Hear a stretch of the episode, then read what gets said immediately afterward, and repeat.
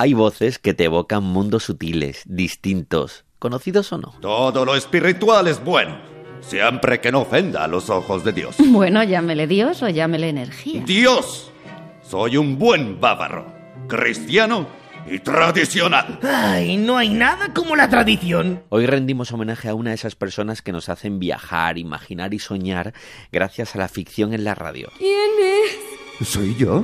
¿El salón? ¿Cómo que el salón? ¿Quieres decir que eres este salón? Claro. ¿Cuál salón si no? Pero los salones no hablan. Claro que sí. Yo hablo. Y además, tengo un suelo de baldosas blancas y negras, un techo azulado muy elegante y una voz seductora y varonil. Juan Mejías, actor, locutor, perteneciente al nuevo cuadro de actores de Radio Nacional de España, imprescindible en las ficciones sonoras, con Benigno Moreno y Maika Aguilera al frente. En la primera lectura normalmente pues siempre estamos un poquito más perdidos todos, pero en cuanto hacemos ya el primer ensayo y estamos escuchando por cascos todo ese espacio que han creado, ya después eh, como actor es mucho más fácil mover a ese personaje en ese espacio que, que, estás viendo, ¿no? Lo siento, estoy muy ocupado. Ya, ya me ha hablado Helga de tu experimento. Uh, no debería ir difundiéndolo por ahí. Eh, está preocupada. Y a decir verdad, yo también.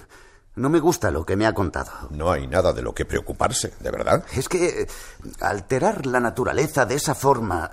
¿Estás seguro de lo que haces? Totalmente. Podría conseguir un mundo sin enfermedades, un horizonte nuevo para el hombre. ¿Estás bien, Jekyll? Perfectamente. ¿Por qué? Ahí en Jekyll y Hyde, junto a Pedro Casablanc, Juan Mejías, un tipo amable, cercano, tímido, discreto, siempre con una sonrisa.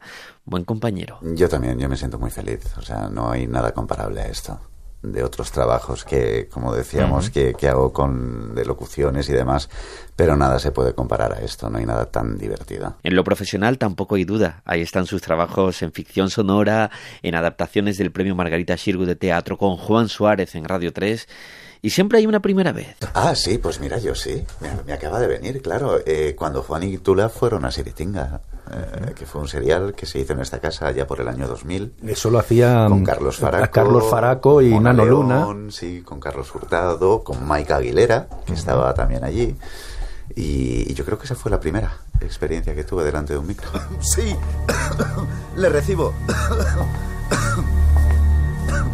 Nada significativo a primera vista. Se trata de una habitación sin amueblar. Pero hay un armario empotrado al que le han quitado las puertas.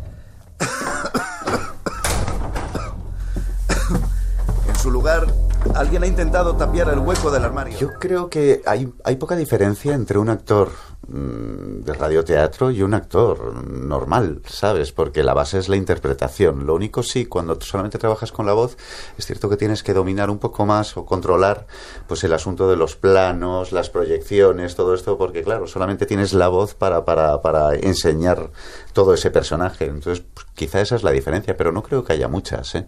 Sí, más a nivel técnico que, que otra cosa. Fijaos cómo era. Después del estreno de cada ficción sonora, ya sabéis que luego la emitimos en Radio Nacional y en esos programas hacemos entrevistas. Y cuando llegó su turno, Juan Mejías preguntaba ¿por qué a mí si no soy famoso? La respuesta estaba clara. Ah, yo recuerdo una en la que quizás lo pasé peor en el directo, en la casa encendida, que fue la de Blade Runner porque el personaje que me tocó en aquella ocasión era el replicante Roy Batty, entonces claro, estaba todo el mundo esperando la archiconocida frase de yo he visto cosas que los humanos nunca creeríais y tal y cual, y digo, madre mía, cómo se me trabe la lengua diciendo la frase esta, digo, bueno, la he fastidiado. Vamos a hacer una cosa, Juan Mejías, Dime. vamos a escuchar esa frase. Anda. he visto cosas que los humanos no creeríais naves de ataque en llamas más allá de Orión. He visto rayos C brillar en la oscuridad cerca de la puerta de Tannhauser. Todos esos momentos se perderán en el tiempo como lágrimas en la lluvia. Es hora de morir. Yo creo que después es, es, la oportunidad que tenemos, ¿no? Realmente de alejarnos de todo ese producto que, que hemos hecho entre todos y de verlo, pues eso, como un espectador o de escucharlo, ¿no? Bueno, verlo, porque se llega a ver, ¿no? Aunque, es- aunque solo sonido, ¿no? Como un espectador. y, y- y la verdad es que a mí también es de las cosas que más me gustan. Ya cuando ha pasado un poquito de tiempo, Escucharlo, ponerla en ¿eh? casa, luces apagadas, mm, altavoces a buen volumen y- y disfrutarlo.